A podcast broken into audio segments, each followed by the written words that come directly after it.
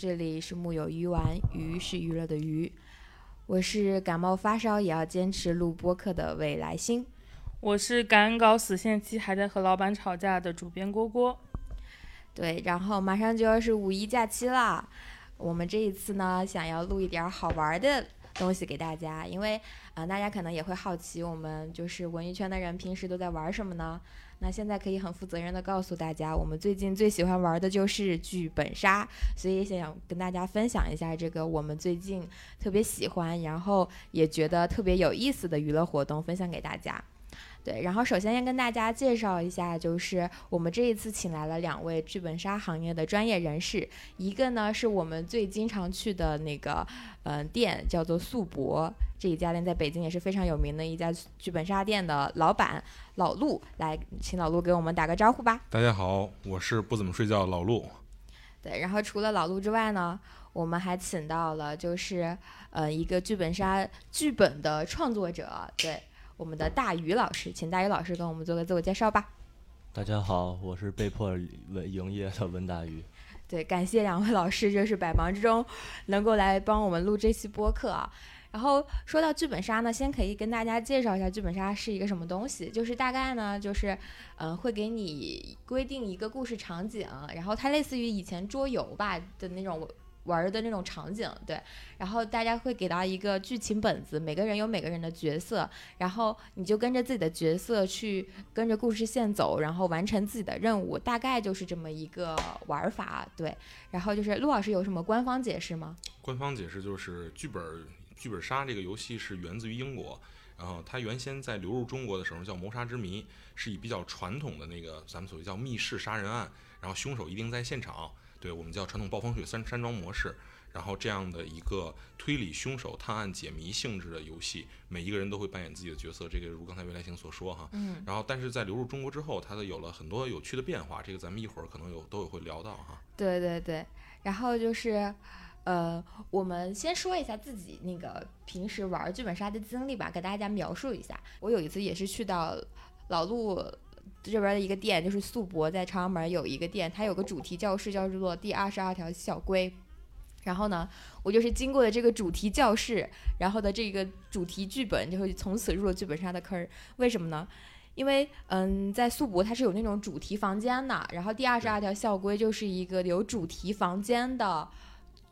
剧本。我们当天呢，就是去到了这个效果，然后先跟大家描述一下那个房间啊，就是不剧透内容。那个房间就是特别典型，我们小的时候上课的那种，嗯，教室的类型。然后有课桌，有讲，有那个讲台。然后我们的那个 DM，这里解解释一下，DM 就是我们在玩剧本杀过程中会有一个类似于 NPC 一样的角色，带领着主持人，对主持人带领着我们去呃玩这个游戏，然后进行。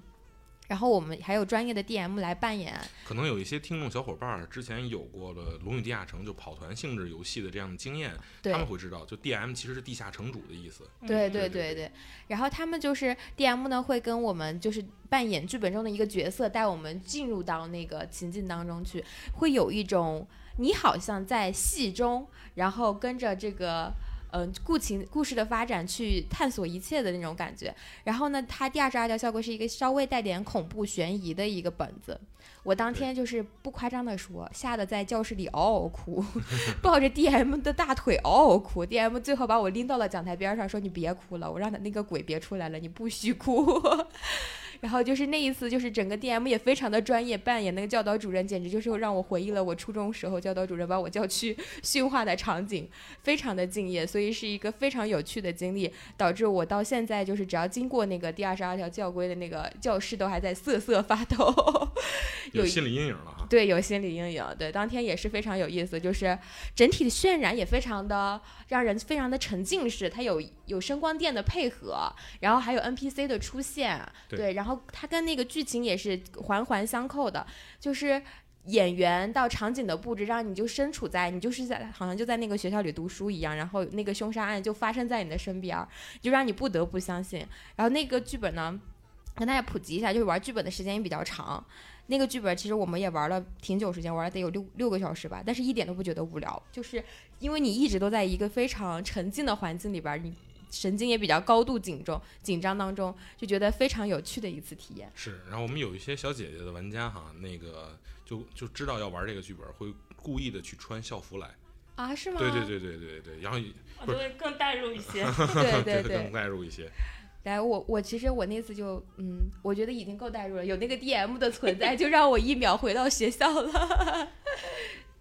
还有一个我印象比较深刻的本，其实是一个不太符合常规的一个偏新手向的本子。就是普通的剧本杀，其实我们每个人手里都会拿到一个很厚的一个人物的，呃，你自己个人的故事经历的一个一个，也不一定很厚，但至少是一个介绍。就每个人是有本子的，然后你进行到什么阶段，然后你要去搜证。但是我那次玩的一个叫记忆碎片的本，它其实是一个无剧本本。就是一上来，我们所有人都属于一种失忆的状态嘛，因为记忆碎片。然后我们的目标呢，其实就是通过一张一张的纯线索卡牌，找到自己的身份，然后找到自己，呃，自己为什么会出现在这里和一个状态，以及复原那场凶杀，然后寻找到人物关系。这个本是一个对新手相对来说比较友好、上手难度比较低，而且很欢乐的本，就很适合和大家比较熟悉的一些朋友，可能都没有玩过的，然后一起到这个店里来，然后感受一下这种群体欢聚时刻。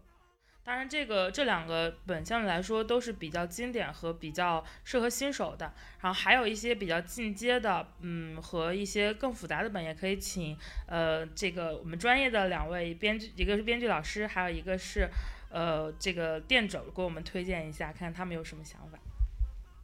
大鱼，大鱼老师先来呗。大鱼老师听我们玩剧本杀的感觉，自己感受如何？就是感觉，感觉就是啊，行业有望啊。那不然呢？对不对？就是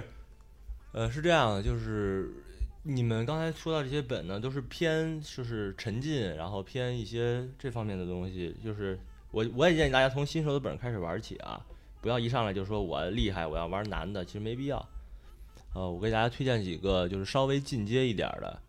一个是《深渊的天空》啊，这个本子如果你玩过两三个剧本之后再去玩这个啊，对这个本非常好玩，我们也体验过的一个很精彩的本啊，非常非常不错啊，就是，但但是如果你要玩太多之后再玩就觉得一般了啊，这有一个过程啊。我这边呢也给大家推荐俩。对，我们来推荐一下。这首先就是肯定很很难免俗的，就是我可能会跟大家说一下，就是比较热的热门的一些本儿，然后也讲解一下。第一呢，就是大家可能有一些叫破圈类型，大家能熟知的，像九大奇迹和你好。那这两个本儿呢，其实它是两个具有代表性的两类型产品。呃，你好呢是一个典型的我们叫情感沉浸类型的本儿，就是俗称的哭哭本儿。对，大家是通过对，呃，就像看电影一样，通过寻找自己的感情共鸣，在这个这个剧本当中啊，找到一些能让自己感动的点。然后九大奇迹呢，也是一个破圈的本，大家都知道喝酒的本哈。其实它最优势的点是在于，它是一个典型的机制本，它会有大量的游戏规则，每个人会有自己的，就是不光是有任务和支线啊，它会有自己的技能。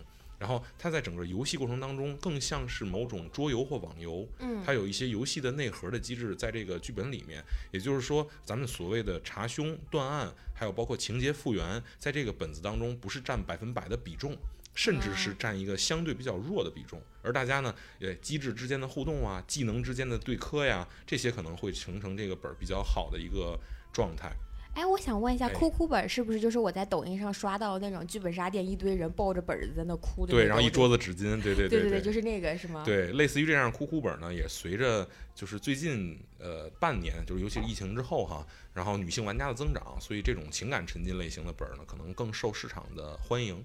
我们每次去玩剧本杀，特别是我们玩百年好合那个本的时候，就有那个 DM 说：“你们有情侣吗？”有情侣的话，就最好不要玩这个本儿，玩了可能就要分手了。所以平时就是会有真的有玩家出现这种情况吗？嗯，呃，这个情况其实比较少见。然后也借着这个话茬儿说一下我们的另一个产品。首先先说，因为刚才大鱼老师这边是介绍两款进阶本，而我们呢是一般纯新手类型玩家，我们是更倾向于让他们优先体验实景类型的产品。因为实景类型的产品，它不需要有那么高的这种抽象思维能力，就是它在一个真实场景下以前呢，咱们玩圆桌剧本的时候，可能会说，哎，这儿有个暗道，是张卡片哈。嗯那我们可能那边真的就是个暗道，嗯，对对，是它是在一个完全真实场景下，就有点像那个明星大侦探对对对感觉。对，它是一景一主题，也就是说一个故事只有这一个景里面有。像刚才那个未来星老师有提到那个二十二条校规，那虽然是个教室哈，嗯但基本上校园题材的呢都可以在那个教室里面开，我们管它嗯叫轻实景或半实景。嗯而真正的这种全沉浸性实景呢，一个主题当中是只有一个故事的，嗯，对，而且它不会拆掉然后。也借着您刚才那个问题哈，就是说是不是真的会有人分手，或者是这个吵架、离婚什么的？这个嗯我是我倒不知道，但是确确实实是每年大概有五六十对儿在我们苏博是求婚成功的。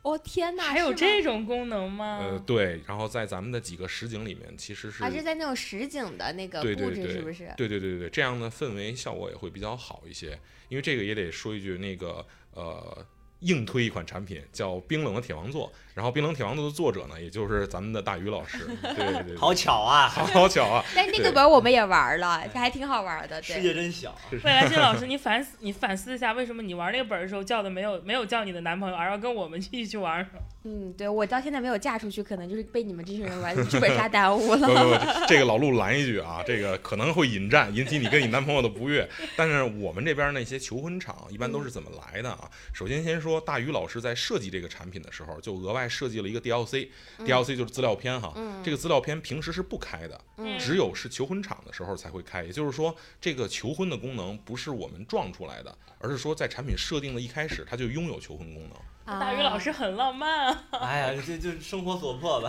生活所迫可赢了。但是，但是我觉得嗯就是那个场景非常适合啊，因为呃很多事情有的时候它是不具备服装啊什么之类的。对对对但。是铁王座那个他会给你准备衣服，就是我们嗯本来自己进去玩的时候就会穿那个跟角色大家看到的，因为铁王座那个事情它就是基于全游的那个背景下的，对你就可以，然后那个人名也是跟全游很多人是相撞的，比如说有 Cersei 呀、有小玫瑰啊这些，对对，然后也会准备相就类似的衣服，带大家去的话也可以就是拍换装，嗯、，对，顺便拍照打卡圆了自己《冰与火之歌》的梦想。是是是，然后这个故事本身也是在讲《冰火之歌》前传的故事，就是它是发生在第一季之前的故事嘛。然后我说一下这个呢，也当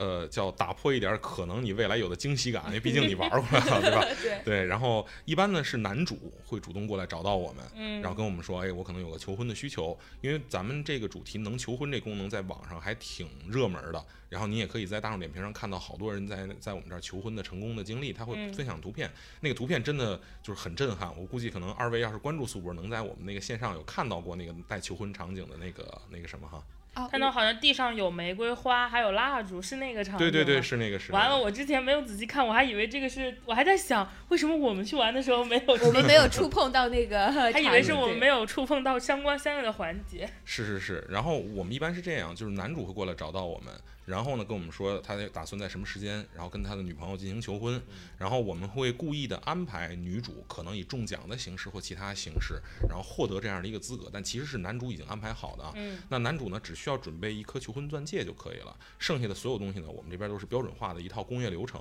就是这个会给女主在她不经意的时候，以很呃微妙的方式，这儿就不多剧透了啊，嗯。给她安排一段独立的剧情，把她从主房间请走，并且女主呢不会觉得有任何的别扭，嗯，对，然后这个时候呢，我们的工作人员就会有大概五到十分钟之内，把那个主场景原本是个很庄严的王座哈，布置成一个求婚的现场，就地下有花瓣儿，有玫瑰花瓣儿，然后有烛台，然后两侧呢都会有各种各样的我们的这种气球，还有包括一些灯光啊、效果啊，甚至有一些比较用心的人，可能自己还做了沙画的这种，对我咱们这儿也有这种全息投影，能够把它投出来，这些都有。对，嗯然后剧情进行完毕，女主再回到主场的时候，其实这个时候就已经进入到求婚环节了。而这个环节呢，我们会安排在游戏的中后部分，大概五分之四左右，它完全不会影响常规的游戏流程，所以百分之百的女主是发现不了的。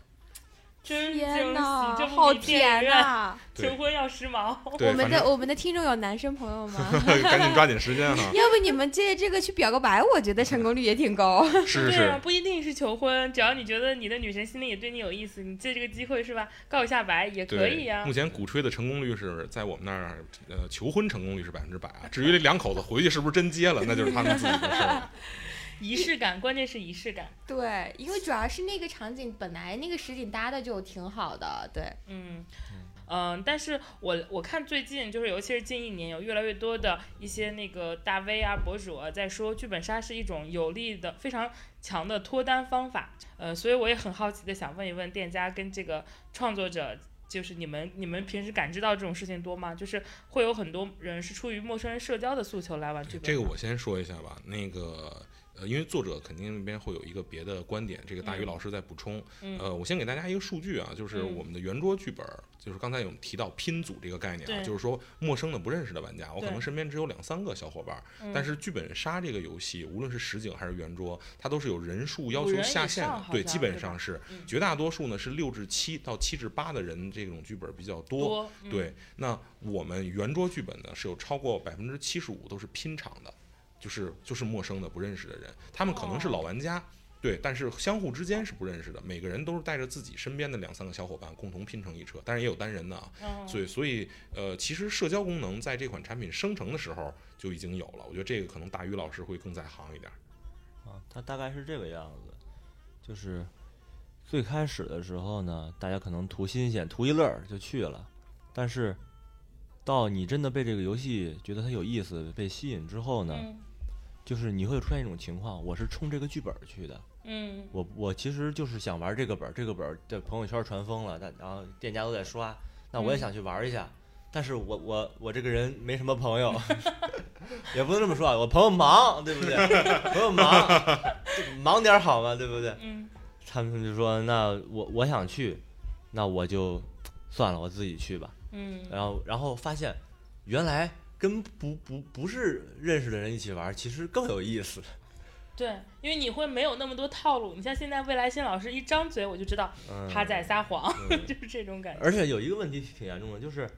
我我们跟就是有时候拉朋友去玩，朋友真的是。不是那么愿意，啊，他也不是很喜欢啊，就我就我我，比如我就不太喜欢，对吧？我是个内向的人，我就不太喜欢说你别拉玩剧本杀，我就是写剧本的，你拉我玩这个干嘛？对不对？嗯，我也不愿意去。但是就是真正的就是，我觉得是这样的，朋友这个东西，嗯，共同爱好很重要。对，你你通过剧本杀认识一一群喜欢新的朋友，喜欢玩剧本杀的朋友，这为什么不好呢？对，对吧？你为什么非要让你你原本的朋友必须得玩剧本杀？这很奇怪的，是的，是的，而且它关键有一个另外的功能，就是因为很有可能是我身边这一帮朋友，可能当中有两三个是特别喜欢玩哭哭本的，咱刚才说感情类型的本，对不对？那另外几个朋友呢，可能就是菠萝头。解释一下，菠萝头的意思就是我就是硬核玩家，我就不愿意玩这种就是哭哭啼啼的本子。对，那为什么叫叫菠萝头呢？就是这个两种说法，一个是它形象嘛，对对，就是说不不太会感动，比较硬嘛，外在比较硬。然后这里边还有一些其他的梗，太冗长了就不多解释了。总之就是说。他喜欢类型会不一样，有人可能就是喜欢偏恐怖一点的。我要叫未来星老师，可能未来星老师就直接在去之前，对，就直接打，就直接打死我了，对吧？对，那剩下一些呢，和你会真的是在这个过程当中认识一些新的朋友，对，拓展当代的年轻人，拓展线下的社交渠道。对我我就更同城一些，我就很想玩玩酷酷本，但我这辈子都不会跟蝈蝈玩酷酷本的，我只想骂他。就是网上有一个很经典的说，如何在剧本中那个找到另一半的方式，就是你直视他的眼睛三十秒，然后对他说，嗯，那个你你有你骗了我吗？你是你说的是真话吗？然后有有那个博主说百试百灵，然后我在我我的剧本杀朋友群里发了这段话，他们说你要敢看我三十秒，我只会问你瞅我干嘛。我们只会说瞅你咋地，然后他们就开始动手了。对，对，然后我们其实就是觉得剧本杀这个玩东西，就是我们身边就是真的有靠剧本杀脱单的朋友们，就是大家真的可以去试一试。五一了，大家 单身的朋友们不要闲着，万一偶遇爱情了呢？因为我们有那个朋友就是在，也就是在宿博，你看这个故事一切发生的地方，就是在宿博玩剧本杀，然后。他就是当时觉得有一个 DM 小朋友特别的可爱，然后而且而且帅，他当时就对，然后我们就很主动的怂恿他去要微信。本来 DM 小哥哥还非常的矜持，由于自己的职业道德就是非常的矜持，但是这是是什么什么怕缠郎？你呃反过来反过来了，小朋友是个小姐姐。对，然后我们的小朋友就是坚持不懈，第二天还组了自己的朋友，就是非让大家家拉着一群跟又不是我们这一群人同另外一群人去就甚至不怎么玩剧本杀的一群人，专门去专门点了这个 DM 小哥哥一点啊点点哎点哎，我觉得这是很好的一次帮我们做招聘的广告，谢谢啊。对对，然后就是促使了这次爱情的迸发，现在两个人甜蜜的不行，就是说来也是很惭愧，当时因为那个 DM 小哥哥在带的时候，我全程根本没有注意他长什么样子。我们私下的时候，我的这个朋友跟我说：“你不觉得他很帅吗，郭郭？”我说啊，我没看他的脸啊，我只关注他带的好不好了。也许这就是为什么有的人已经在谈恋爱，有的人还在单身的原因吧。就是我们喜欢剧本杀的原因也非常的简单，就是简单一点来说，就是其实现在就是大家也挺无聊的，也没有时间去读小说了，然后就是看这些，就或者嗯、呃看两个小时电影啊什么之类的，就你看你不如自己演过瘾是吧？对对。所以大家就是剧本杀就是非常好的一个选择，我就很喜欢剧本杀，我就感每次都能让我体验到不一样的神奇的人以及 神奇的脑回路。是是 是，未来星老师这个话跟我们一个六十多岁的一个我们的玩家完了，的我是的话的 话如出一辙。就是那个，首先先说那个六十多岁的那个那个大哥啊，他还挺潮的，他会带着自己儿子一块过来打。所以是真的有六十多岁的人玩剧本是吗？他能玩七八个小时啊！呃，就是对，不是所有的剧本都七八个小时，啊但是他有一个他有一个很很关键的一句话，跟嗯刚才未来星老师说的如出一辙。嗯，他是说啊，在他看来，剧本杀到底在干嘛？嗯就是在读书。读嗯读小说哦，但是是一种全新的、更有意思的、更有趣味性的方式在。更演绎的方式。对，其实变相的来说，就是它提供了一个你更好沉浸下去的环境。对呃，然后我其实发现，就是现在玩剧本杀的人啊，就是嗯，可能不仅仅是什么六十岁或者我们这个年龄的阶段，其实特别小的小孩也特别爱玩剧本杀。因为我有一个亲妹妹，就是同父同母的那种亲妹妹，比我小，比我小小十十一岁。我们俩平时也没什么话说，但是我们突竟然突然找到了一个同一个爱好，就是剧本杀。我十五岁的妹妹，就是每到周末基本上都在剧本杀店里边，就是跟我说，我现在可牛逼了，我可玩了两三百个本儿了，我可是大神级别。然后他跟我说，我不想带你玩儿，我觉得你有点垃圾。对，就是说，所以说，其实现在就是剧本杀的这个市场啊，就是它的覆盖年龄也挺广的，然后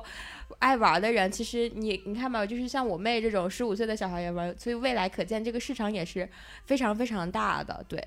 所以也想问问这个老陆，呃，嗯就你了解，就现在剧本杀的这个市场的受众体量大概是一个什么样子？然后，比如说他们大概的年纪呀，还有你们觉得这个市场的前景是什么？因为据我了解，其实呃，我知道素博的时候，其实是以桌游的形式知道他的，对但是就是到了后来，其实他也是把剧本引入到他这个店里，然后也做得很成功。所以包括为什么选择在这个阶段去做剧本，以及呃之后你们怎么看这个行业呢？明白。就是首先咱先说第一个问题，就是目前这个行业的规模大概有多大？嗯其实玩家呢是大家已经都在一直讨论说过千万过千万哈，嗯但是这个特别特殊，这个我得说一下。嗯以我们自己的数据为例啊，这个行业是高度复购的一个行业，也就是咱们嗯俗称的叫一个客户会不断的在一家门店或几家门店里进行重复性消费。就是以我们自己为例，说的就是我们。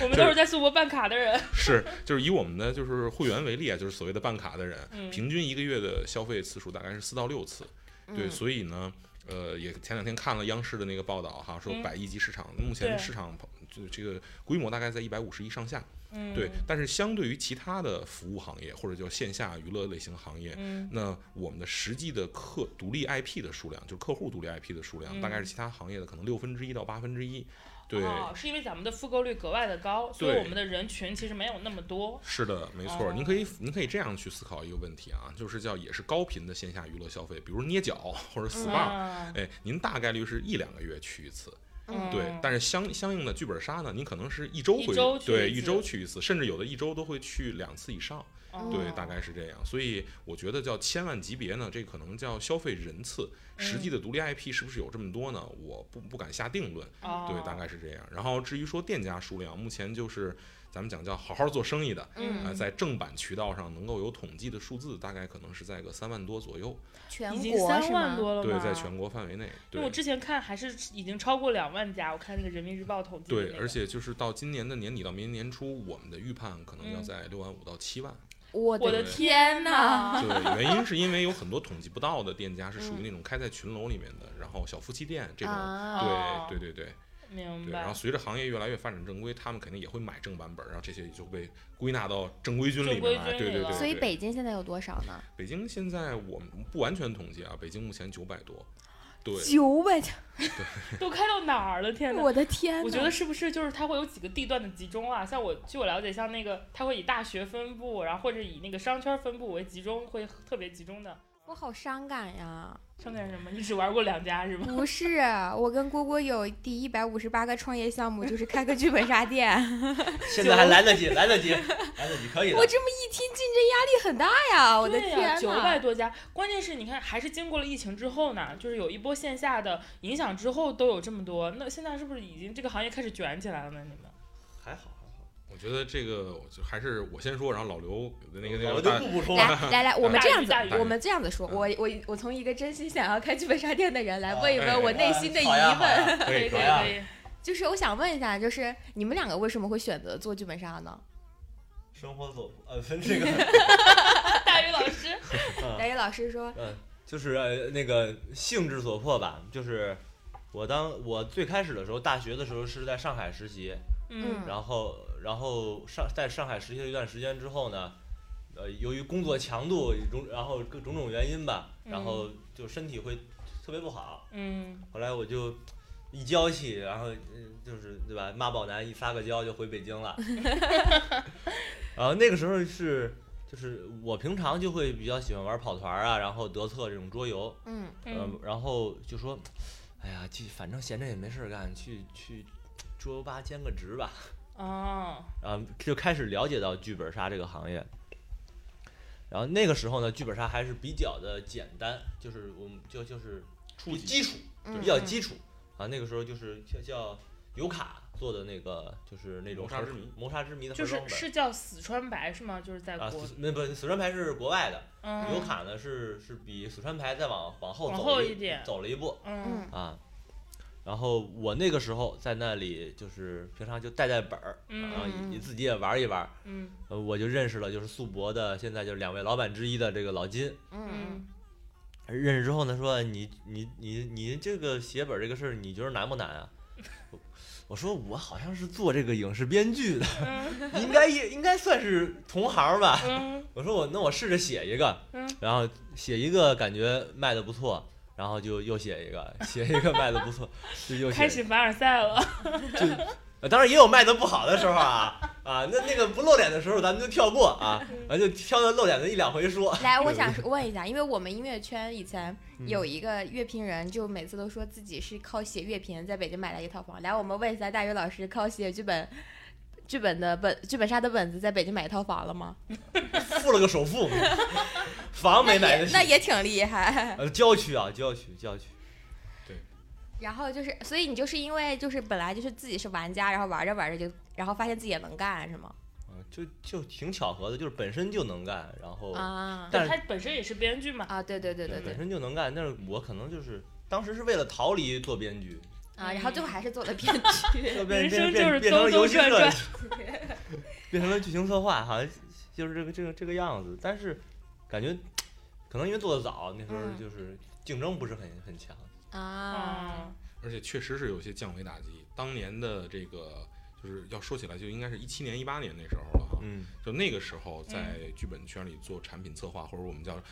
叫作者啊，但其实我把它看成产品研发、产品策划啊嗯的这种人，拥有的专业素质还不是太好。嗯很多圈外的一些大拿还没有进来，然后也是那段时间呢，其实是给人的历练更多。就嗯大鱼老师的一些作品，就拿到现在来看，说实在话，都都是非常棒的。原因就是因为那个时候历练是很很充足的。嗯嗯嗯，那时候写的时候周期也长，其实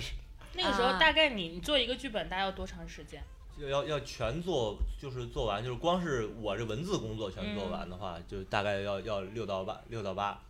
哦，那你这个投入的时间成本也很长啊，但但是其实也还好，因为你不是全方面的，就是就是全全职在做，只做这一件事儿。对你就哦就就还好。但是其实其实说实话，你要研发这件事情，你嗯，你的脑子是停不下来的，哦，你就嗯一直得在转想这件事儿就就。找灵感嘛。嗯，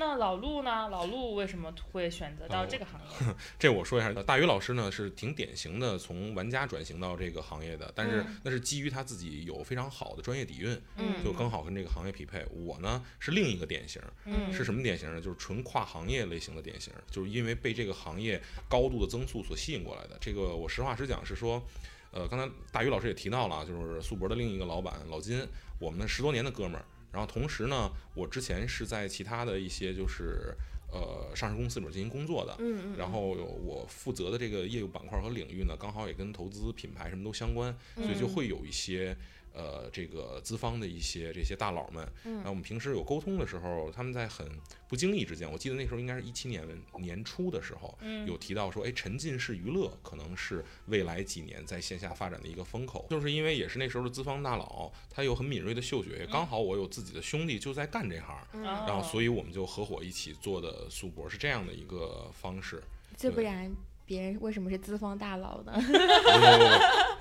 就投资者的嗅觉跟敏锐还是很厉害啊！对因为因为现在非常佩服。但是我真正感觉到，就是批量的关注这个领域，是不是还是要到就是呃疫情之后开始爆发呢？嗯，对，那个郭老师说的对啊。首先是说我们讲叫对于我们行业内部的剧本元年是嗯二零一九年，嗯因为那一个当年呢，整整整体的就是消费增速大概有百分之三千八，这个数字大概是来自于大众和美团的。嗯对，然后呃，消费者实际 C 端或者叫市场或者资方媒体认知嗯元年是在疫情过后。啊，我还真的就是从一九年之后才知道有这个有有这么一个类型，就一九年的时候第一次玩，然后但是到二零年的时候体感就是我身边不玩的朋友也会开始问，哎，好像有这么剧本杀一个东西，对，就它更大众化了，就是这种感觉。所以我也很好奇，就是那现在呃已经到北京九百家本了，我们回到这个这个话题上来说，嗯那现在我们再入行，真的真的还有能赚机会吗钱吗？还能机会吗？赚钱吗对，应该是这么来讲啊。就首嗯先呢，就是这个行业目前已经没有那么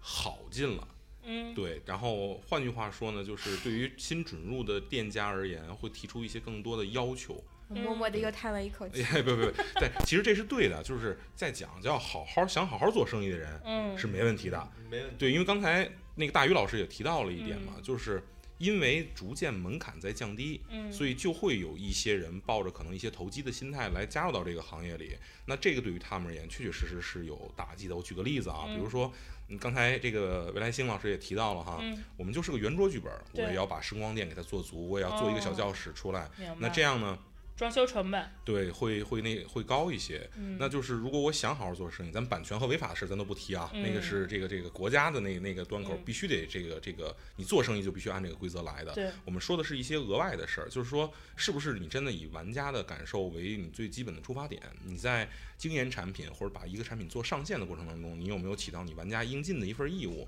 我经常愿意跟我们自己这个小伙伴们举例啊，我说嗯我们就相当于一家餐厅，嗯，对谁都知道一个好的剧本儿它会自带流量。嗯，对，那好的剧本呢，就相当于好的食材原材料，就一块对 M 十二的和牛，那是当然了，生吃它都会好吃，我直接吃刺身就可以，它不太嗯需要店家为这件事儿多付出什么。对但作为一家餐厅而言，你不是只卖生肉的，嗯那你的摆盘、你的色香味一形，嗯包括你甚至你餐厅本身的这些家务具、嗯服务，对，包括甚至香味儿。对，甚至厨师长最后出来敬你杯红酒，这都应当是你的产品的组成部分。是，对，所以我说的就是这个时候呢，不叫行业内卷，而是一些本应该提供给客户的感受，在一些店家都没有提供到的时候，那大家因为这件事儿而不断的迭代和竞争，我认为是良性竞争，它谈不及内卷的这个程度。对，因为哦其实我身边真的有朋友就说，觉得剧本杀是件相对来说比较简单的事情，就真的去准备去开剧本杀店了。这不就是咱俩吗？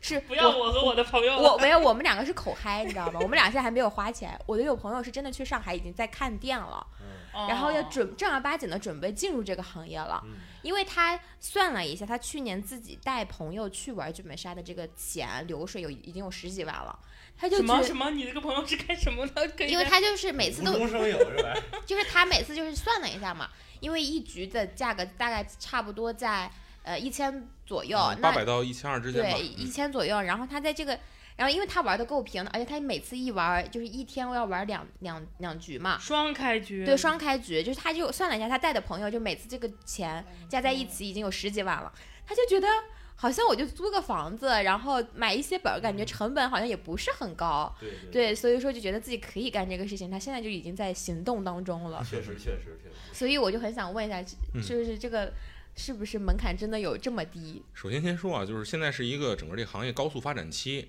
就是很多的店家都是因为自己就是其实之前没有做过生意，但就是因为不缺客户或者说不缺行业热度，嗯。对，所以造成了一定的我们讲叫呃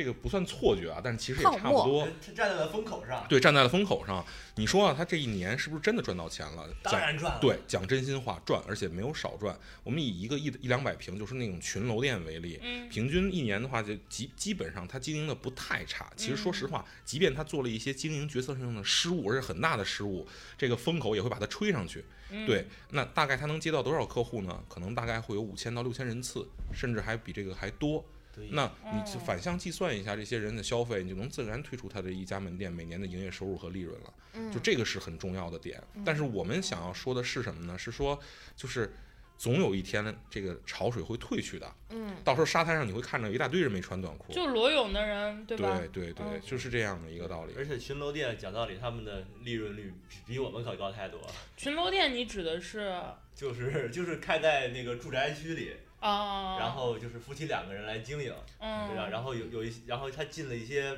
本子，各种渠道啊，不一定是不一定是正版的。，对，然后他他的他的成本就是一个三室一厅，嗯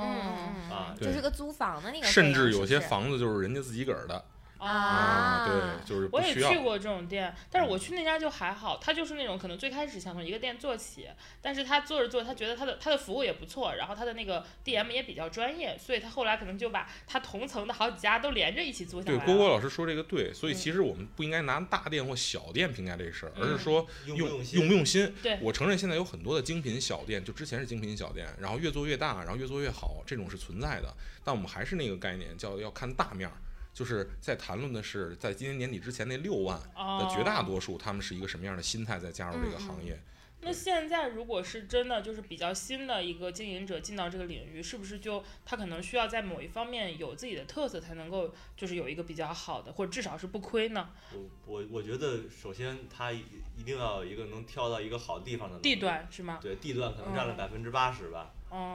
对然后可能服务和 DM 这种，因为其实你要真的论本，他们进的话，其实都是可以进到的嘛，呃盒装。对呃，那盒装都是可以进到的。嗯，然后就是如果你要说 DM 或者说服务，现在可能还看不出来。哦，然后如果他有一天他意识到了 D 服务 DM 需要提升，他如果拿着现在的钱去做，他花点钱也是也是可以办到的。就是我感觉有的时候去一些店里，能感觉到他们的 DM 很不专业。就是为什么我们会，我也不是给苏博打广告，但为什么我们后来会在苏博办卡的一个原因，就是因为我们发现，呃，其实我们公司在大望路附近，那个周围有很多店的，但是每次我们去周围那些店里的时候，我们体验到的要么是本儿不够，就是没什么好玩的本，要么就是他的服务跟不上，就是可能找不到人了，或者 DM 很明显不熟。我们问他复盘的时候，问他我们不懂的地方，他也回答不上来我们。那我们可能之后就不会去这家了。就是对于我们的来说，复购率我们就选这种，我们各方面体验可能好一些。可能它的确价格要比某些店，嗯，稍微贵一点，但这些其实，嗯，因为它说白了，这个行业的价位在北京消费它都是那么一个值。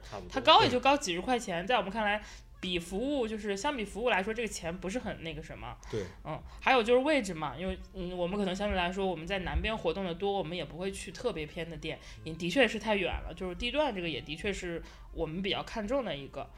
嗯，我也好奇呀、就像现在的我们会有 DM 会有一些专门的培训吗？当然会，当然。岂止是就是会有，它是嗯它是一个非常繁杂，而且就是怎么说呢，时时长会拉得很长的一个战线的一个培训。是是自主学习偏多，还是会有一些比较课程或者方法论的东西？当当然会有方法论跟课程，嗯就是我我我我是这么理解这个事情的。DM 它它有两个方方向，第一个是你的专业性，嗯就专业性可能包括你的就是就是就是普通话标不标准啊、嗯啊，然后就是对于这这种什么推理类的图图图书什么的有没有研究，然后作者有没有研究嗯啊这方面的东西啊，这是一个叫专业性的东西。嗯然后另一方面就是他的就是咱作为一个服务员来说吧，他嗯的情商，嗯，态度好不好？对，嗯就是就是他是他是不仅仅是一个服务员，他有一定的专业素养要求。嗯呃，情商这个东西可能先天偏多一点儿吧，对。对吧？有的人可能天生就不是一个很好的服务者，嗯。那有的人呢，他是可以被培训的哦，啊明，白。然后然后就是这这这一方面叫叫做服务培训，嗯。然后另一方面叫专业素养培训，嗯，这个是非常要抓的，因为这个东西只以现在人类的智商，正常人都是可以完成的。嗯，那完了，你看来你妹想当 DM 没那么容易，并不是我这个这个还好，我我会玩这本就对这个这个我我借着大鱼老师这个补充一下啊，嗯。就作为大的店家，或者我们讲叫就是呃有一定资本实力的店家，嗯。会去自己构建自己企业内部的 DM 培训体系。比如说像我们，那刚才大鱼老师说的那个呢非常到位，我们嗯是会把我们自己的 DM 的培训大致分成如下的三个大的类别课程。嗯第一个类别课程呢叫企业训，就是让他去了解我们自己企业怎么运作的，就是这个这是算基础训嘛。嗯然后包括一些我们的后台 OA 系统的使用啊等等诸如此类的。第二一部分呢，就是刚才有提到的叫专业技能训，嗯就包含说流程应该怎么 Q 啊。嗯对，我们会把一个正常代本分解成可能一百多个技术细节，每个技术细节你要达到什么水平，然后你如何去学习一个新剧本，你如何能够开好做好破冰，你如何能够让可能拼组玩家更熟络起来，这些都是有技巧的，这是专业训。嗯，然后第三部分呢就是服务训。这个服务就包括我们讲叫售前售后，因为很多的门店是不重视这个的，嗯就是客户在约本之前，可能在线上跟你怎么沟通，你怎么嗯引导他到店，他到店之后，可能这时候房间还就是他提前到了，房间还没有空出来的时候，你怎么引导他休息，或者让他稍微、啊对稍微等一下。我去素博玩本之前，如果我的朋友还没到，就是甚至会有那个 DM 陪我一起打一盘桌游，会有对对对对，这个其实都是靠培训出来的。但是我是觉得说，应该除了嗯、呃比如说像人力上这些基本上要做生意都要有的这些基本成本之外，你再比如说，我觉得基本上最重要的是本子吧，就是我们经常选择一家店的主要原因是看这个本子这个店有没有，嗯然后这个本子多不多，对，对对对，然后就是你就是冲本儿来的，对我们就冲本儿来的，就一般来说，我们拼之前，我们传了一个局之后，我们会定，然后就是看有哪几个本我们想玩的，如果没有，我们那玩哪一个有的本，这样。对，但是我们其实因为我们自己也是媒体行业嘛，然后也会嗯、呃观察到剧本杀，其实它在本子上其实是有很多我们没有看到，就是可能。新入门的店家可能没有意识到的问题，对，可能买本不是你想象中那么简单的事情。这个让 大鱼老师介绍介绍吧。对嗯嗯，就现在是这样的啊，就就是先先给大家说一下分类，嗯就是我们现在本儿呢分为三种，嗯一种呢叫城市独家，嗯，这个本儿呢一个城市只有一家店有一套，啊，这个叫城市独家嗯啊。这这这种本儿呢相对来说比较贵，嗯嗯，而且呢比较难买。嗯最关键的呢，现在这个东西可能已经濒临灭绝了啊，啊是门失传的手艺。嗯第二种呢叫城市限定，嗯城市限定的意思呢是一个城市。在理论上限定只有三家店面可以有拥有这个本儿本儿哦。啊，你就是你比如在北京，你只有三家店可以玩到，就是我我留这个温大宇写的这个本儿啊，嗯这这这种叫城市限定。嗯。第三种呢叫盒装，嗯。盒装呢就是就是你想买就能买，嗯基本上呢就是几几种渠道，啊，就是咱咱们先从就是就购买渠道来说啊，嗯嗯。就像像城市限定跟独家，嗯你必须要去参加剧本杀的展会，然后才有这个资格能买，理论上是这样的啊，啊，理论上是这样的，嗯对，这个理论上强调两遍，是一会儿有故事要讲，估计。啊啊，当然实际上你有很多种方法能能从就有可能能获得的，但是我没试过啊，但是我听说啊，嗯坊间传闻是有的。嗯然后像盒装剧本呢，嗯你可以通过就是去展会买，然后也可以在 APP 上就是小黑炭上直接买，也也都是可以的。嗯甚甚至你对吧，淘宝买嗯啊，但淘宝买就不一定了啊，就不一嗯定是盒装了对吧？就不一定合法了，是这意思。啊，有可能有正盗版是吧啊？，有可能是盗版了。我之前做就是讨论这个行业稿的时候，我去查过，你如果在有就很多店家会什么什么八块钱三百个本儿会有这种的，你知道吗？对对对就是打包卖盗版的这种新呃闻。是它有点像那种八十块钱八百个 A A E 模板，对对，就是这种感觉。但是就是那种本儿都基本都是没法要，说白了就是很老了。呃嗯当然也也会有一些不错的啊，那就嗯出大问题了。嗯就是本身说就是这个违法行为的合法性，我觉得这个还是至少给我和大鱼老师都有惊喜的。嗯就是目前这个行业的消费者，他是主动会拒绝盗版的。这个其实是我们很欣喜的事儿。因为我感觉他们盗版的电影不会告诉消费者，我们跟你玩的是盗版。对，这只有只有这一种情况，只有这一种情况对，就是叫有些没有良心的店家呢，会故意骗消费者，说我这个是正版。嗯但是作为消费者本身，他是天然对于盗版剧本有抗性的。这也不得不夸一句，就是剧本杀现目前的这些主流消费者啊，他的素质还是比较高的。因为以年轻的受众群体居多，可能对于版权保护还是有一些概念。也是站在了巨人的肩膀上，因为我们打击这个电子游戏盗版打击了很多年。嗯，是，，我觉得是我们这一代人都比较，剧本杀的用户其实就是还是呃整整体来说比较年轻嘛，年轻人是对这种知识产权是有一定的付费意识的，就是我用你的内容我就得花钱，大家是有这个基础认知的。对然后这就是三种，就是我们说的叫叫剧本类型啊，嗯。就是从从这个价钱分类来说，然后就是呈现呢是最贵的嗯。啊，大大概就价钱就就没边儿了，有可能一万也是它哦。啊，有有可能六千嗯。啊，然后像那个呃啊不啊说错了，独独独家家独家啊，嗯独家这个这个本儿它就没边儿了，一万也是它，八千六千也是它，嗯都有可能。像呈现呢，大概是三就是三千三千多，嗯，然后两千多，也嗯也就这个样子，然后嗯不不可能低于两千，基本上。嗯然后像盒装呢，就几百块钱，嗯。啊。对，，目前的价位集中在三百到五百块钱之间，但是嗯。也有卖到七八百的。那卖的最好的本的话，比如说因为盒装可能卖的量比较高对。嘛，它能大概卖到多少呢？呃，以去年的销冠吧，咱们说一个是叫明面上的销冠，然后一个是背地里的销冠。啊，对对对对，盗版的我们就不算了。呃，不不，那那些就就都不说了嘛，就是有几个肯定大家耳熟能详。第一呢，嗯就是咱们刚才有谈到过的九大奇迹九。大奇迹。嗯对对对对，这个就是有一点它是销冠，我也得说一下，嗯人家设计设定的很好，就是因为它是喝酒的本儿，嗯所以这个这个啊本儿本身在店家那是有损耗的，嗯啊就是好多店家不是只买一次，对啊，对，因为它对容易洒，洒了。有有损耗。就不只能说是人家海马老师对这个作品本身的打造是考虑到商业用途的，那还有一个本，我记得是年夜饭还是什么，也是吃吃饭的一个本儿。呃，那个其实还好，对。嗯然后另外呢，就是卖的比较好的，就比如说像那个古墓吟，这个也是啊我卖的比较听说过不错的这个本嗯对对对对。然后但是能看到的就是纯纯就销售额和销量这个维度而言，嗯，其实还是盒装本是占主导地位的。那说完了这个本子，其实我也好奇，就是整个这个产业链上的结构大概是一个什么样的？对，目前现在这个大的产业形态其实已经初步形成了。嗯虽然还会有很多的，就是我们讲叫行业不成熟的点哈，但是基本上以四个大的模块儿为主。第一个大的模块呢叫内容产出方，嗯然后内容产出方呢就是类似于像大鱼老师这样的作者，对，然后有一些呢可能是独立工作室或者是个人。嗯第二个模块呢是发行商或者叫发行方。那现在目前第一个模块和第二个模块有一部分是整合和耦合的状态的，对，但绝大多数是分开的，就是发行商和内容创作者是两部分。对，那发行商、内容创作者，他们是他们需要从内容创作者这里，嗯就是获取他们的内容的对你就等于对它是销售。销售、发对对行权，，哦发就是发行渠道嘛。然后，那我先讲完，这是第二部分。嗯第三部分呢，就是平台方。这个平台方指的不是 to C 的平台，而是 to B 的平台，就是呃，目前是一家独大，就是小黑炭。嗯对对，对。然后大家呢是可以在平台方上，我只是就是店家。以 B 嗯端的身份，在小黑炭上去选择其他发行商放到这个平台上的这些内容，去对买，对对对哦对对，当然就是咱们说有这种就是展会啊，那是另外的销售形式对，那个是哦另外销售形式。那第四部分就是店家，就目前呢嗯是以这四部分为最主要的组成群体。嗯，那这个大的产业形态其实是已经比较成熟的了，对明白。对，大概是这样。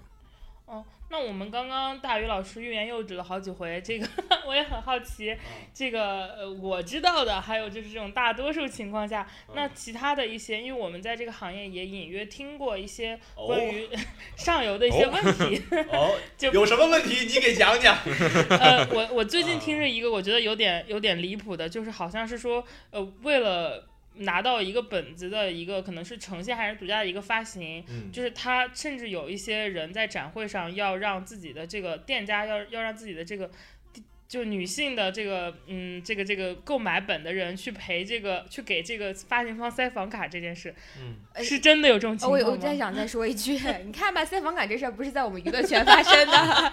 是在每个行业都会发生。我们好像这是说就不是，就是叫现在好像剧本行业也是娱乐行业，我们是娱乐圈的人，我们是兜兜转转又回来了。兜兜转转，兜兜转转。对，啊，首先先说啊，就是这个事儿是真事儿。就是天对哪，我惊呆了。而且而且类似的情况不是只有一次，有很多次。对对，但是咱们在吃瓜的同时啊，就是咱们就是我觉得啊，嗯叫吃这吃个行业内卷这么严重了吗？已经到需要 递房卡的地步了，我的天！不恰恰相反，因为你没分就是有点奇怪嘛。嗯，他是就是付钱的人，甲方对呀、在给乙方塞房卡，是啊，就在在给我已经经销商，就是在我看来，这个逻辑比较比较正确，难道不应该是，比如说我我你求求你买我的本儿吧，我陪你睡一觉，或者对不对？即使是供不应求，也应该是一个价格逻辑在打呀，啊对吧？然当然比如说我出的更高一些，嗯这种的，对，然后而不是这种 就是走走这种渠道很奇怪。对，嗯没错，是的，就是 对对，其实就是我们作为店家看待这件事儿，就是刚才大鱼老师说的那个观点，我是金主，嗯，我不但我花着钱，我给你跪下舔脚之后，我还得看你眼色。对啊，你你本质上是当然个院线经理，你要看给谁排片儿对啊？对对，没错。咱们先八卦第一下是什么呢？嗯就是最后那个给地方卡的，嗯，然后那个发行商把他本应该有的城市限定本转成盒装了。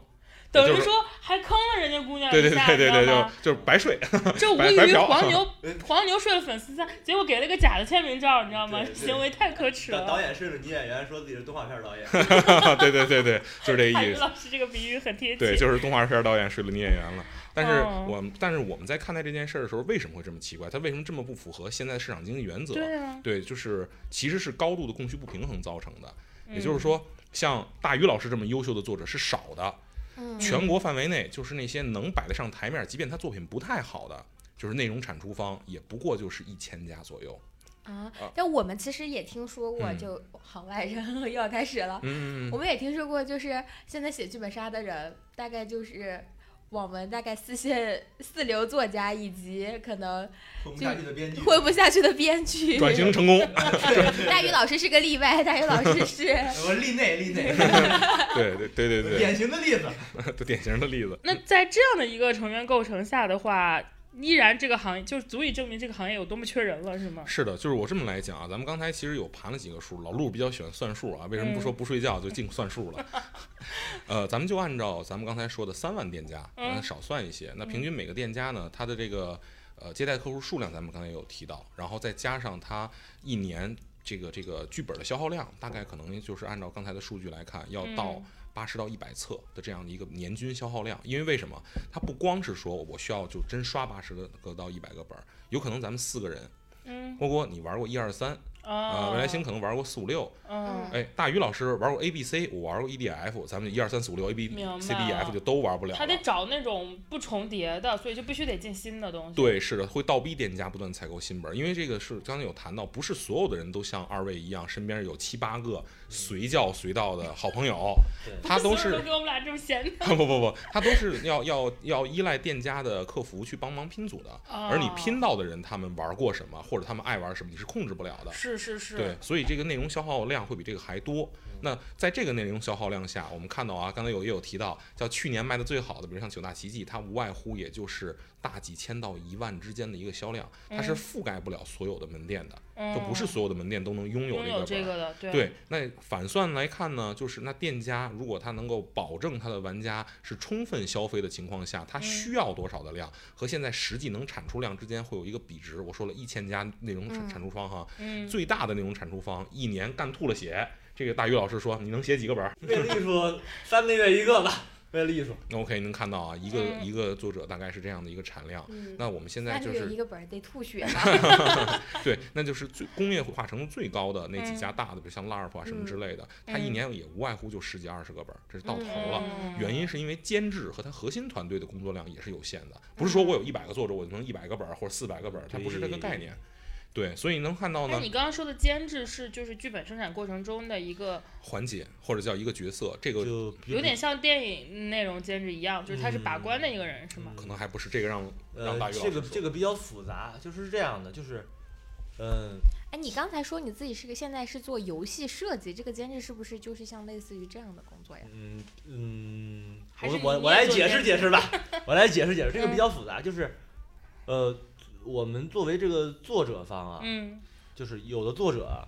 他真的是脑洞很好，嗯。很酷，嗯。但他就是没有经验，嗯。嗯，他不知道怎么把这个东西讲好，哦往哪个方向讲讲，嗯啊，这些东西他没有，但是他有的是一个很酷的脑洞，嗯。就这个时候呢，就是需要监制帮助他，就是给你梳理方向、梳理故事、梳理人物。嗯。呃，这个工作呢，就是等于是整个就是在创作剧本杀中呢最最需要经验的一个工作。嗯哦，他是对，但这个人至少他需要很懂剧本，这样他他至少自己写的很好。好哦，然后光是很懂剧本，还得很懂游戏。就有点像剧本策呃不是剧本策划游，戏策划游戏策划总游戏策划或者说是编剧领域的总编剧一样。呃他差不多，嗯，明白。大概是这个意思。然后像我就就是我的极限就是能嗯同时就是跟三个作者交流，就是就是一个一个监制，我觉得就是就干不了别的了，就除了睡觉就就就干不了啥了。明白。对，然后相对于那些咱们说的转型型的其他的嗯跨领域作者之外，这种监制类型的人才是非常稀缺的，缺的。尤其是又懂游戏设计的监制是更加稀缺的。啊，对，所以就一个好的剧本，它所必须要有的素质，就是它先是它得先是个好游戏，对，我想到一个嗯例子，就是我之前跟一个作者聊，他说他的第一版的那个内容，在就是监制跟他调的过程中，就让他强化了 DM 的作用。对。对。说在这两年有一个很大的特质，就是 DM 不光是一个外边的主外部主持者，他可能需要在剧本中扮演一个角色，没错，而且可能是需要承担一个任务，更好的跟玩家融入一起。他他的第一版就是或者他最开始的构思里是没有这么一个人的，对。但是是监制让他加入这些人，因为监制可能更懂当前市场的一个变化。当然当然。对对，所以说到这儿之前不加是因为 DM 水平不行，对，现在？对对对对，所以说到这儿就能明白了，就是这一嗯千家能稍微拿上台面儿的这内容产出方，我就算它打到极限，它嗯一年能产出的这个实际作作品量也就在一万一万这个量级，不会更多。而且我咱都是按照上限算的啊，可都不是按哦中位数算的。那相比这一万的量级，店家那端的需求数，按照我刚才说的那些数据，咱能算出来，嗯，大概是需要六万到八万套这样的内容才足够每够。年是吗？每年才足够它能够能支撑现在的市场，所以你会发现为什么现在有大量的粉票子差本儿，大家也都抢着买，嗯是因为大概有一个至少三到六倍的这样的一个市场市场需求的一个逆差在。极度不平衡。，对，嗯所以就能明白为什么乙方变成了那个强势方，为什么甲方要派自己门店长得漂亮的小姑娘，甚甚甚至是老板娘，嗯 自己去陪那个发行商睡觉的这种事儿。对，嗯这个其实还是叫，虽然就有点极限啊，但嗯大多数会存在什么事儿？就是刚才大鱼老师在吐槽欲言又止的另一个事儿，我替大鱼老师先说一句，让他来补充哈。嗯就是叫我们经常会看到一个本子在一个展会上，因为一般情况下独家本儿和城市限定本儿都是走展会首发的，嗯它不会直接在网上卖。那展会首发的这个剧本儿，嗯，但是我们上的是展会首发首车，嗯但上车之后告诉我们这个本儿抱歉，北京售罄了。哎大大于老师讲讲经验。他可是售罄了呀，这个事情是不是有点灵异，对不对，对你是首车了，而且是首发了，怎么就能售罄了？？Magic，等一下，等一下，我跟大家说一下首车的意思，就是这个本儿第一次就是开本儿，对开本儿，有外边的人玩，除了这个剧作者之外，这叫手车。对，就是我们会把就是玩一个本儿叫做上一个车，尤其是一些拼组的这种情况，嗯，对，然后这个首发很关键，就证明说，首发就一定意味着这个内容创作团队没有在任何其他途径公开发售发售过，发售就是任何的销售行为是没有发生过的嗯，他才允许说在出现在会展会上首发。对，对这这这个世界是个人情的世界嘛，咱不说中国啊，咱说这个世界都是一个人情的世界。嗯，那么讲到这个，我们这个去第第一个去争夺这个对吧发售的位置，嗯然后想去抢购一个本儿，发现这个本儿北京售罄，它是怎么售罄的呢？对吧？有没有可能我我有一个就是嗯比较嗯奇怪的一点，就是嗯，所有就是如果上这个展会说一，就是比如说我要上这个首发这个，是不是我就是在此之前不能有任何的，比如说我盲买这种行为是不允许的，是吗什？么都不允，就不许不许买？啊，所以这样的人才能这样的本子才能上展会是吗？呃，也不完全规则上是这么对说的。原则上是这样的，是说你你之前有过发售的本子啊，你也能嗯上展会，但是你不能叫自己是首发首车了。啊，明嗯白，白，就相当于你有囤货来这儿销囤货，那是被允许的，这是被啊，允许的。明白明白。对，但为什么说他一定标榜自己是首发呢？因为只有这样，其他人才会来约车。啊，就是推给到的推荐推荐位会比较好，对啊，而它更新嘛。那这就是那这就是明显的暗箱操作了嘛？对。对，那你们现在在展会上遇到的好本子频率高吗？嗯，大学老师又欲言又止了。不是欲言又止啊，就是我我不知道该得罪谁，不该得罪谁。是这样的，呃呃，随着时间的推移，嗯好本子越来越少了。啊，哦我以为你会说是好本子越越来来越多多了。了。对，这个我解释一下啊，嗯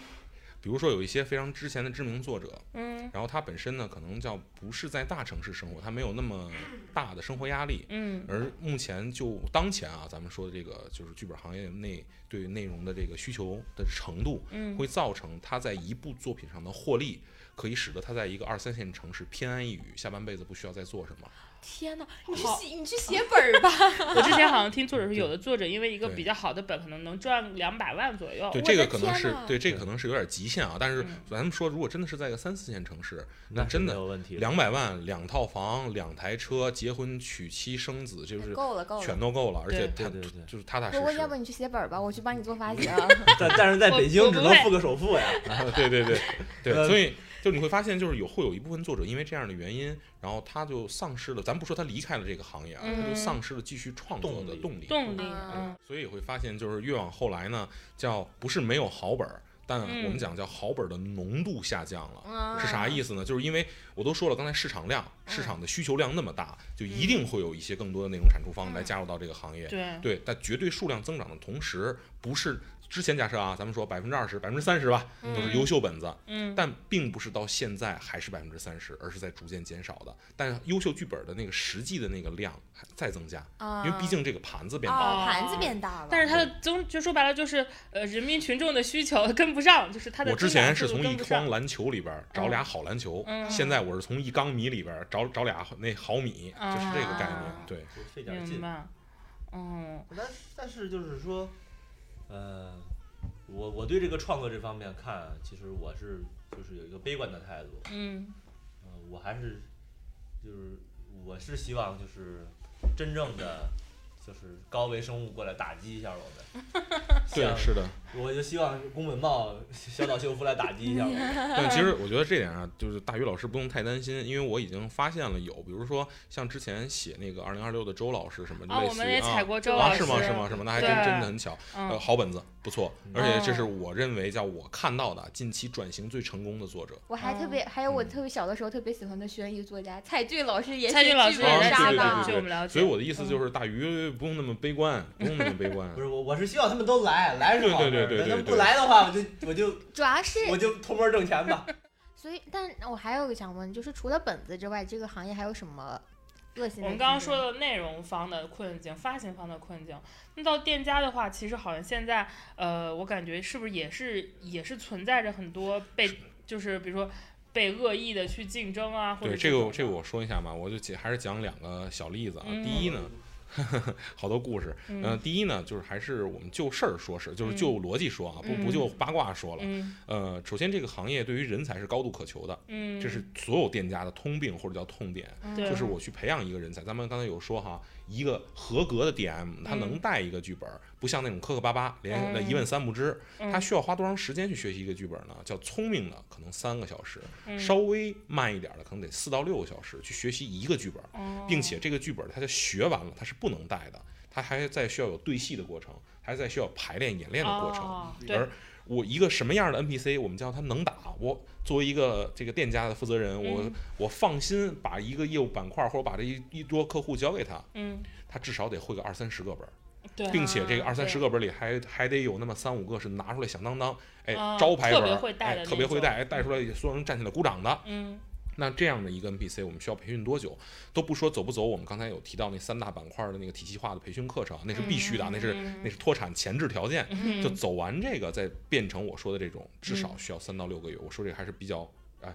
精，就是这个灵聪明人哎聪明点儿的，啊聪明人哎灵一些的，可能才能做得到。那事实上呢，主要的从业者，因为咱们毕竟说这是个娱乐行业，嗯他 他的作业时间也好啊，工作强度也好啊，其实是还好吧？对就是比较还是有点强的强度的，对对对对对。那因此呢，绝大多数的从业者是不是偏年轻化的？嗯对，然后没有太多的职场从业经历的同时，他又需要有这么长的成长周期，嗯，然后与此同时呢，他的心性或者我们叫行业稳定性，嗯亦或者说叫企业品牌忠实度又不够高的情况下对他，可能被挖走啊，你自所以它己培这个人员养出来了流，动是不是很大呀？当然，就是甚至是说有一些就不叫被挖走，就觉得他学了一些东西啊，尤其是跟着一些还比较像样的这些呃这个这个剧本品牌，嗯，然后呢人自己就单干了，嗯啊，他自己出去开店了。对，然后素博已经为北京的这个行业培养了二十几个我们的竞争对手了。对对对对对对，然后流动性是大的，一定是大的。哦所以就在这一块儿，我会发现什么呢？叫我们是一个依赖人的东西，但是还是我那个话，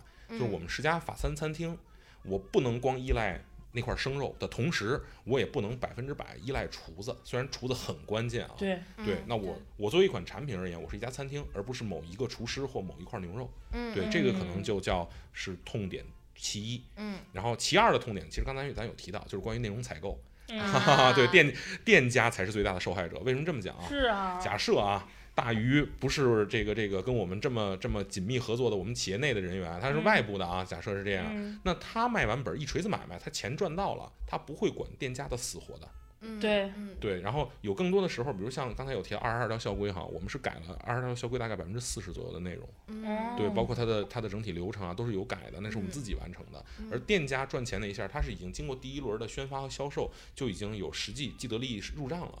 对，他之后就开始写第二个本儿了。嗯对，所谓这个行业在发行端的售中和售后几乎是没有的，嗯几乎是没有的。就是你就算你买到坑的本儿，你也没地儿投诉去，你就只能自己吃这个亏了。啊啊啊大概是这么一个，就讲道理，我应该是先把本儿给你，你让我开一场，看了，对我觉得好，我才买啊不是啊。是你开一场，你给我分点钱，对吧？你不啊是先把钱给我吧？对对，对吧？你讲道理这样的话，就是我有点不负责任，我钱都收收了全款，嗯那那哪哪个乙方还要给你负责任呢？对，对，我想知道，就是你一就是素博现在一年要采购多少本呀？哎呀，哎呀，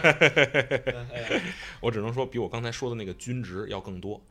哦，就每均值就每年消耗掉那个均值，因为我们自己的门店运转起来，在就是客源上是满赚的，嗯，就是是合理的。嗯那我刚才也说了，我采购多少个本儿会够我一家门店的满赚的状态呢？对，大概是百十来个。嗯对嗯我们采购的本儿只比这个更多，因为有一些本儿我们采购过来就直接就就封存了，我们叫烧，就什么意思？嗯这个本儿买来了，内测外测车特别不合理的情况下，高吗？这个比例？呃。百分之呃，没没没那那没那么高，没那么高，还好还好。哎我我看是那么高啊啊，但是那我也好奇，就是嗯这个领域不是也有小微探这样的 A P P 吗？就是我们不能通过对其他店家的反馈获取一些比较公允的信息吗？当然可以，但是我还是那个概念啊，叫不够吃。哦，明白了，嗯就我宁可有，就是多买多买，但是我不能漏因为是这样啊，漏特别简单，就一个就是咱说盒装本儿，咱先不说那个就是那个嗯独家和就成像，呃尤其是那些就是叫不太好的那部分的独家产品，嗯。咱不讨论，就只说盒装，就是店家在这件事上的试错成本是非常低的，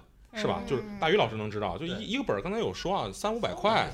我开一车，咱不说在北京二三线城市，一车嗯。也是可以收到至少五六百块钱的，嗯也就是我单车的我单车的营业收入已经可以 cover 掉我这个成本了。那但是如果这个本儿很差的话，你这单车损伤损失掉的就是可能是五到八个你的未来的核心用户啊。你说的对，但是很多就是还是那个那句话，现在这个行业是在风口上的。嗯我都说哦很多店家很多人不 care，就是叫他做的错误决策，对，哦就是他的这个我们叫非受迫性失误啊，比这个严重的还有的多得多。就是这人就根本不会做生意的，他到年底都能赚钱，那是为什么？不就是因为这个原因吗？我刚才说啊大众点评上的那个，那是店，那是叫用户搜索量，也就是实际是需求端的增速是在百分之三千八以上的。哦，对，虽然店家开的也多啊，但是这没有达到这个值。哎，对，是的，然后天呐，我好想辞职去开店呀！对，但是在我们聊的过程中，未来新老师已经经过了几次大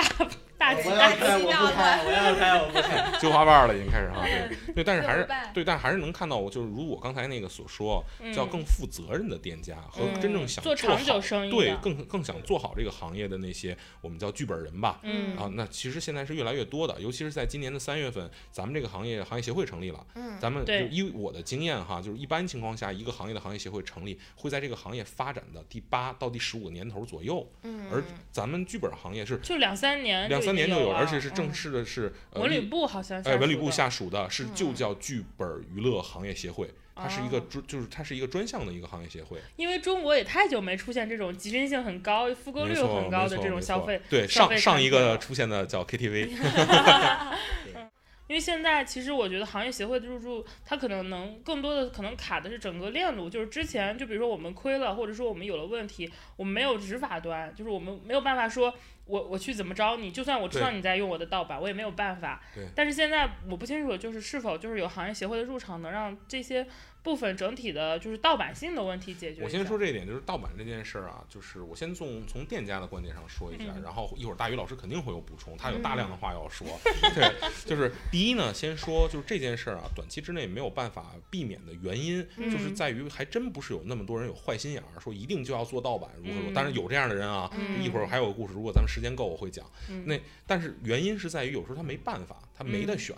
就是他没有这个意识，所以就造成这样的状态。嗯另一个很核心的关键点，就也是最核心的关键点，嗯是剧本本身作为一款产品，它其实是涉及一部分非法出版物的这种属性的。嗯原因因为它没有版号，它是作为对那个内容出版物，就是所有的这些被就是叫有有产权或者叫知识产权意识保护这些作者会申请什么？会申请著作权。嗯对，但作为一款产品而言，我们有两套路啊，现在可可以走的。一条路呢，叫我按照桌游去申请，嗯对，但很显然按桌游申请之后，它对于内容保护其实几乎是没有作用的。对那第二种就是按图书申请，那很显然按图书申请跑不通。嗯，对因为它这个太流程太长了，对，嗯是跑嗯对是跑周期。要太长对，而且况且还可能有一些内容叫涉黄、涉暴啊等等。嗯对，但这个问题随着行业协会的入场一定会有改良啊。好的本子现在基本都不涉黄涉暴，你一样玩儿好玩儿。这这个对对对对，而且我觉得就是官方下场之后就非常明显，我我就是我问我妹妹，因为我妹妹在生活在长沙，嗯她说长沙的店已经不允许，就是所有店家都不玩黄报没错本了。。对但现在最关键的问题，其实也是我们很期待行业协会。当然，说实话，就行业协会，我们也是发起方之一哈。嗯，就是我们想共力看行业协会可不可以在政府端口推成一个专门面向剧本娱乐、剧本游戏的这样的一个版号或类似性质的东西的出现，嗯让它不仅停留在说是叫有很多的作者或者说是这种发行机构是很有自己的职业操守的，他是嗯想走通的，但他走不通。嗯就这个是东西是不是有一种特殊的通路渠道，或者说单独为这个东西建立一套体系？嗯嗯对这个事儿是嗯我们对呃当前很期待的一件事，对于行业协会的一个期望值。嗯对，对而且行业协会的入场应该也能避免在某一端的话语权过剩吧？对，是的。嗯，希望如此啊！就是刚才那些都是美好的愿景，我们嗯现在来讲点实在的，就是我我就是好就是是这么一回事儿啊。比如说我电影编剧，嗯，我不参与票房分账，对，我我要是我要是一个作家，我拿的是稿费偏多，嗯，然后他那个真正的销量费其实跟我没什么关系。是，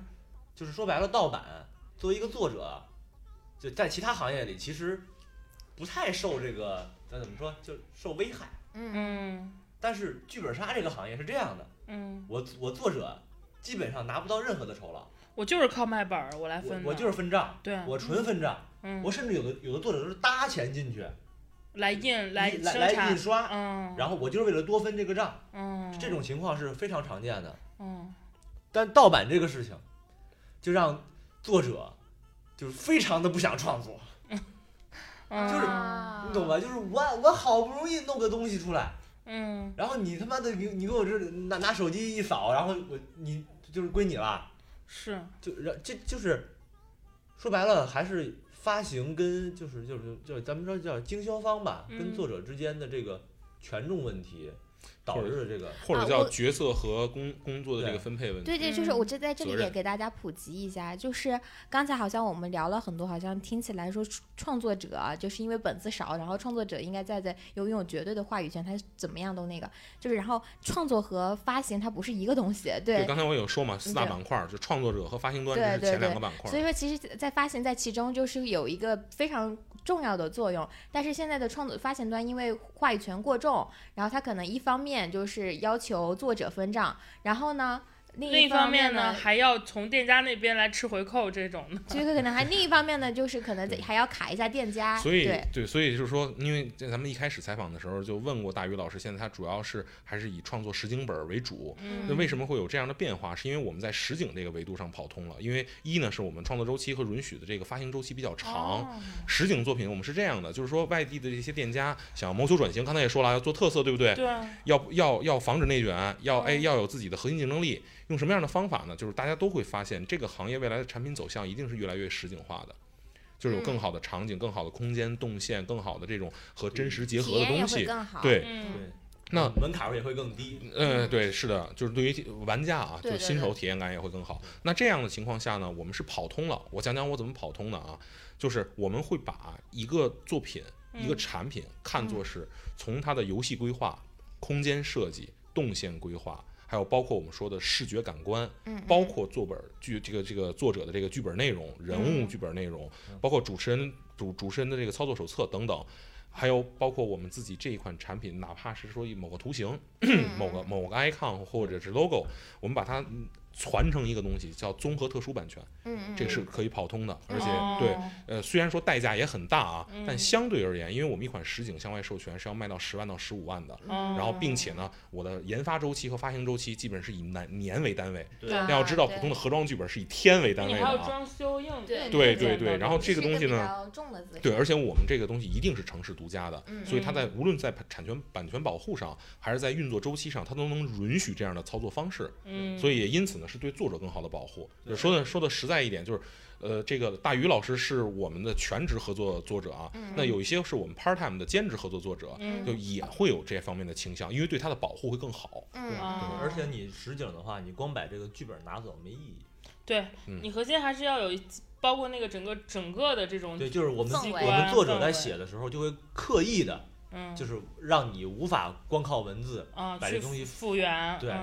这是一种一种非常刻意的方式。对比如说二位体验过的《冰冷铁王座》，嗯。对就是那个里面说实在话啊，就是那个内核不是基于文字本身它其实本来本身上故事比较简单，但是你在其中的氛围感会特别的好。对，但这些其实都是作者的巧思构想。嗯它为哦什么能让你？是因为我们在游戏就内核设计初期，把它定义为一个零和博弈型的游戏。嗯对，资源就是不够使，人跟人之间就必须得站队，嗯从而去研发游戏内核，大家才会觉得这个东西有博弈感和竞争感。有一说一啊，那个故事就是从构思到落地也就十天不到，嗯。但是就是这这套机制，的打哦打磨是要打打小一小一年的。对对对对，完了，感觉大卫老师是一个受过伤的人，所以他从盒装本变到了这个实体本，盒装等于失去大卫老师这样一个作者。我我还在发啊，还在发，还 之后还会有作品啊，对对大家关注一下背叛的复仇啊。对，大家关注 来来来，关注关注我们的那。个打 call 环节出现。对对对，然后之后真的是，就是大鱼老师是属于那种，就是叫什么呢？叫刀子嘴豆腐心。对他表面上说了这么多，但实际上呢，还在呃就不眠不休的在创作东西。整个这个行业，无论是消费者还是作者，还有包括发行端和店家啊，嗯都是那种叫很努力的好人居多的。就这个我是必须得有什么说什么的。对，我但是我在这里说一下，大鱼老师和老陆都是特别好的人，因为这期节目来之不易，这是我们的第二次录制，我我们经过了那个那个什么呃，未来星老师这个不知道怎么生了重病，然后。根本就是快讲不出话，然后到后来这个储存卡出问题，录过一遍的东西丢掉，然后坚持录这个期节目，然后那期节目还找不着了，然后感人的是陆老师和大鱼老师还来帮我们录第二次，我真的是要哭了。在这里也非常感谢一下我们的两位就是好嘉宾，百忙之中抽出时间，因为陆老师和大宇老师也真的是很忙，现在他们我还行 大宇老师过来录一个播客要要来回要一百公里，你这太感动了。我要我要飙泪了，都要。夸张的成分在。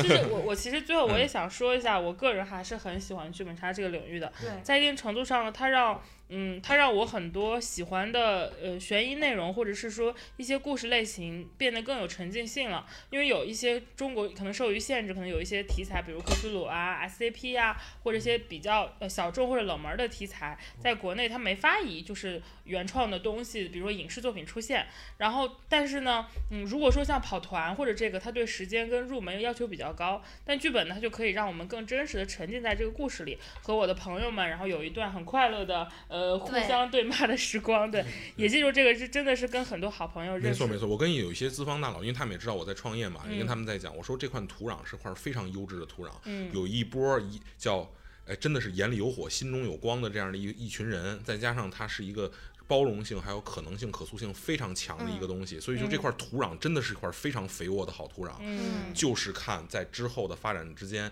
还能不能有更多有识之士能加入到这个行业里边来。嗯，包括一些少年不得志的编剧们啊，还有一些我们在作者圈都非常喜欢、熟悉的作者们，也非常希望大家能够给大家带来好的作品。是的，然后我们五一之前，我们也希望我们听到我们木有鱼丸这一期播客的小伙伴们，能就近找一找你家附近的一些店，然后跟朋友们或者是约一局车，然后到一个店里体验一把就是剧本杀，说不定你们就会爱上这个好玩的娱乐方式了。对，因为我们在很多的时候，就是在生活当中都觉得自己好像每天都在很重复的生活，嗯然后剧本杀呢，其实它就像一个开关，能够让你重新的进入到另一段故事和另一段人生当中。当然，就是有一点点夸张的成分，但是也许你在那个故事里面就是绝对的主角，然后让你沉浸其中，对然后有一段非常不一样的体验。就以前是看电影，然后可能现在你就身处在电影之中，然后让自己去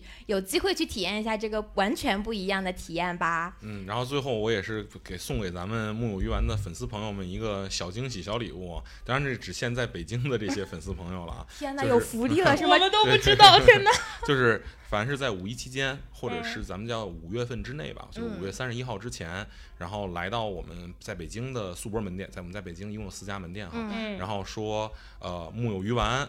速博爱我这个暗号，我再重复一遍啊！木有鱼丸，素博爱我这个暗号，大家都会得到一份比较精美的小礼品，然后以及一个对一个这样的一个优惠会员卡的这样的一个福利，好吧 我？天哪，太感人了，太感人了。